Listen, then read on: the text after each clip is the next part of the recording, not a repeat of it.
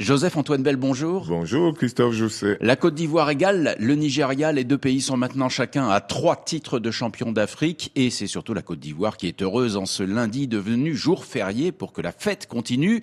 Alors une finale, ce n'est pas toujours spectaculaire et passionnant, celle d'hier a été belle, très belle, avec la passion du public, une équipe qui ouvre le score, le Nigeria, une autre qui retourne la situation, la Côte d'Ivoire. Est-ce que c'était le plus beau des sept matchs que les éléphants ont joué dans cette compétition? Le plus abouti certainement.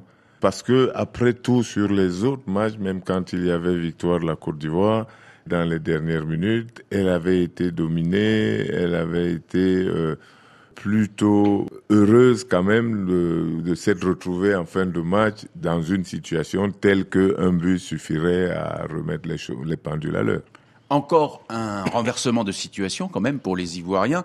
C'est devenu une marque de fabrique presque pour les éléphants euh, au cours de ce tournoi. Est-ce que la Côte d'Ivoire s'est découvert cette qualité, cette caractéristique à l'occasion de cette canne Oui, je, je, pense que la Côte d'Ivoire effectivement s'est découvert cette caractéristique, cette euh, qualité de détermination, de conviction pour pouvoir renverser les situations qui lui étaient défavorables et ça va certainement durer parce que maintenant, euh, c'est tout le pays qui va se croire désormais camerounais.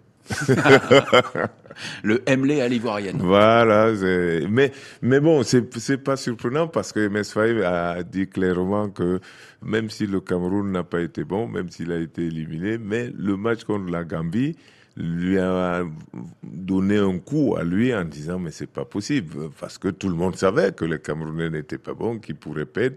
Et puis ils ont réussi, même si ce n'était que la Gambie, mais ils se sont battus. La manière dont ce match s'est déroulé l'a vraiment inspiré. Il s'est dit mais pourquoi pas nous? 32 ans après Yeo Martial, Emers Faé, ivoirien, lui aussi emmène son pays jusqu'à un titre de champion d'Afrique. Forcément, son succès accrédite l'idée que les fédérations devraient faire confiance à des techniciens de leur propre pays plutôt que d'aller systématiquement chercher des sélectionneurs étrangers? En, fait, c'est simplement que on essayait de faire croire que les Africains ne sont pas capables de gérer. La plupart du temps, quand on en choisissait un, on en choisit un qui précisément d'emblée ne présente pas les qualités pour réussir. Mais on le prend et on pense qu'il représente tous les autres. Là où l'étranger échoue tout seul, l'Africain échoue pour toute l'Afrique. Et c'est ça qui n'était pas juste. Moi, euh, ça ne me dérange pas qu'on prenne un entraîneur étranger, mais prenez quelqu'un de compétent, prenez-le sur la base de la compétence. Et à ce jeu-là, les Africains ne sont pas moins lotis, moins nantis que les autres ils eux aussi ont des compétences et choisissaient des Africains compétents. Alors la CAF a organisé l'élection du meilleur joueur du tournoi et c'est William Trostekong, le défenseur central et capitaine du Nigeria qui a été désigné. Une distinction individuelle, c'est pas facile à décrocher quand on est défenseur. Qu'est-ce qui fait que lui devance la star des Super Eagles, Victor Osimhen, ou un Ronwell Williams, le, le gardien sud-africain? Je pense que tous les trois se tenaient dans cette compétition individuelle.